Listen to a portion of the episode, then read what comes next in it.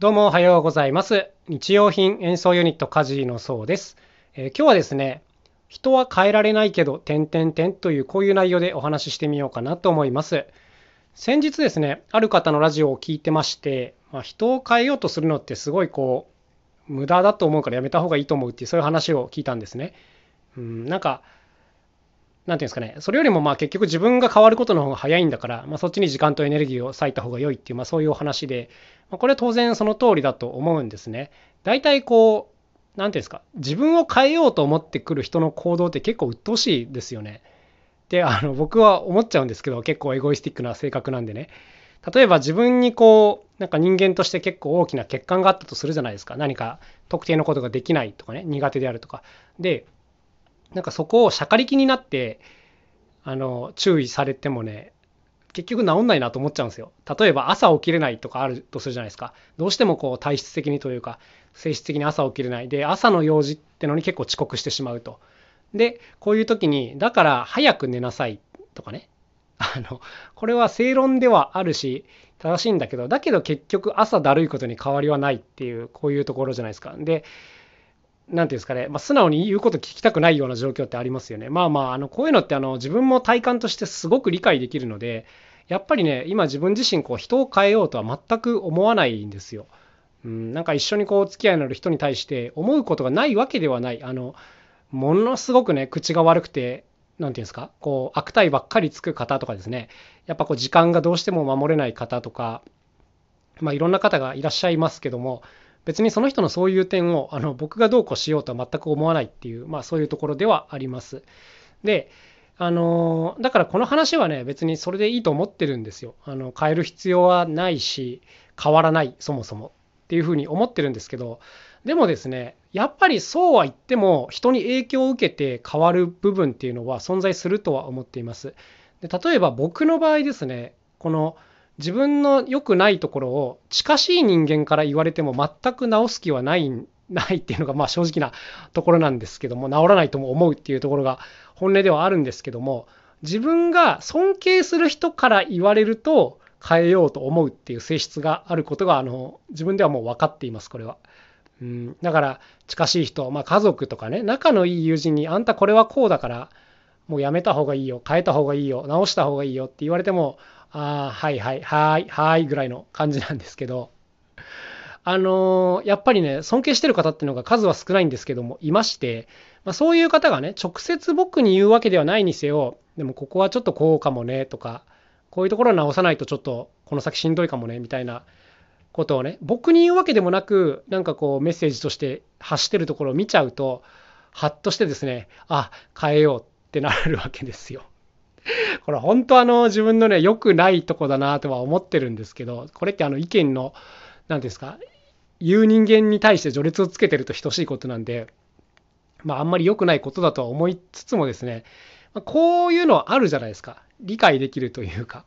だから僕この人は変えられないけれどその人に影響を与える人間の言うことは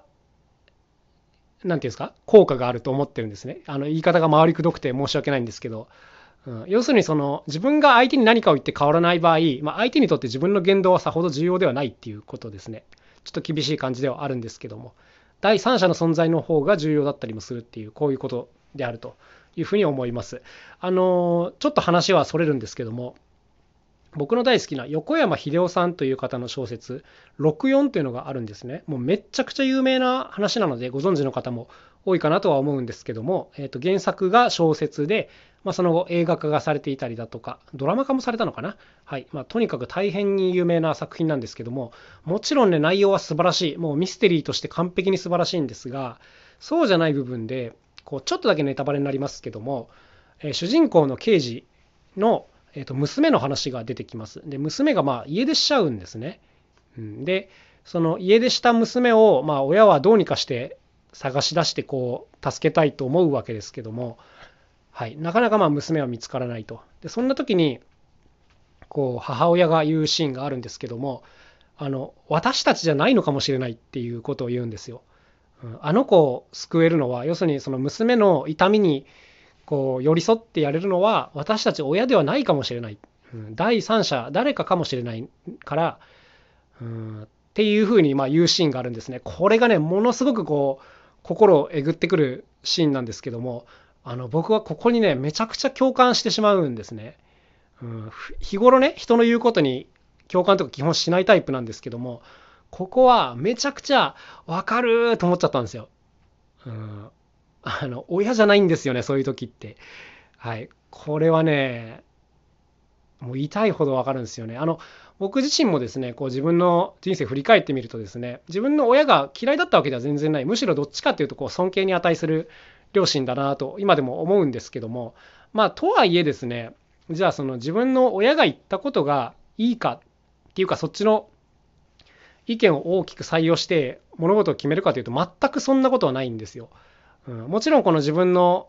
生育環境に影響はしていると、あ正確に影響しているとは思いますが、しかしですね、自分が良しとするものは、親が良しとするものとは全く違うんですね。まあ、これはあの自分で決めたいっていうふうにやってきてるんですけども、ただ途中でやっぱ生きてきてる中で、あ、この人本当素晴らしいなって思う人何人かいるわけで、そういう人が言ってることには、もう明らかに引っ張られている自分がいます。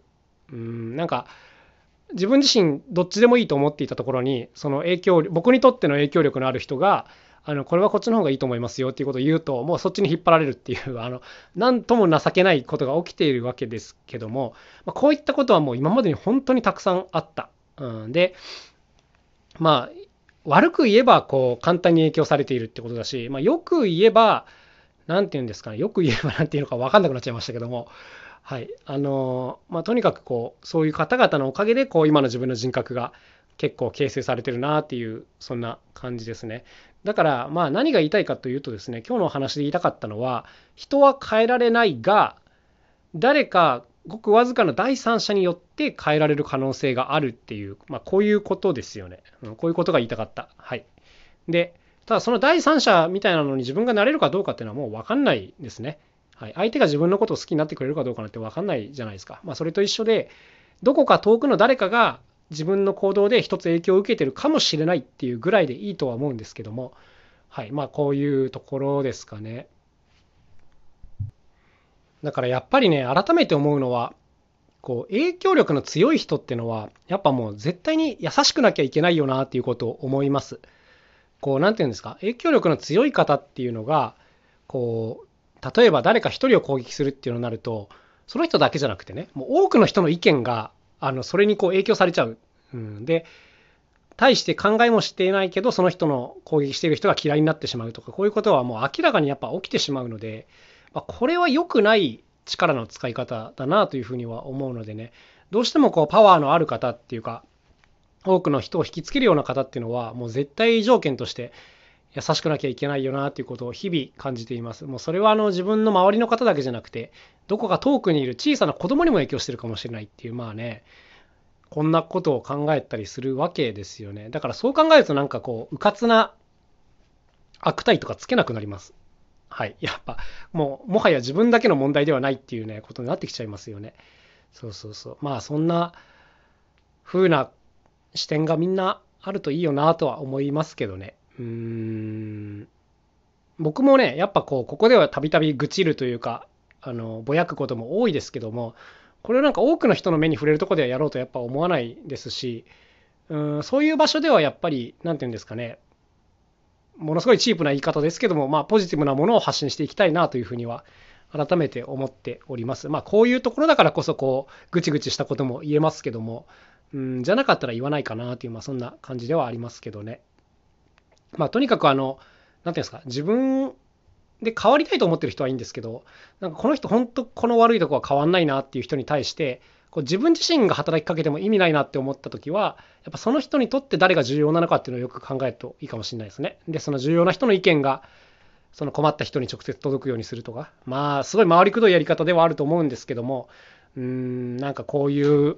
やり方なのかな？もし有効だとすれば、まあ、みんなに聞くわけではないと思いますけどもという、まあ、そんなちょっと最後もやもやとしちゃいましたけどもそんな感じになりました。まあそもそも人は変えづらいものですけどね。はい。っていう感じで今日は終わりたいと思います。それでは今日も一日頑張っていきましょう。また明日お会いしましょう。さようなら。カジノそうでした。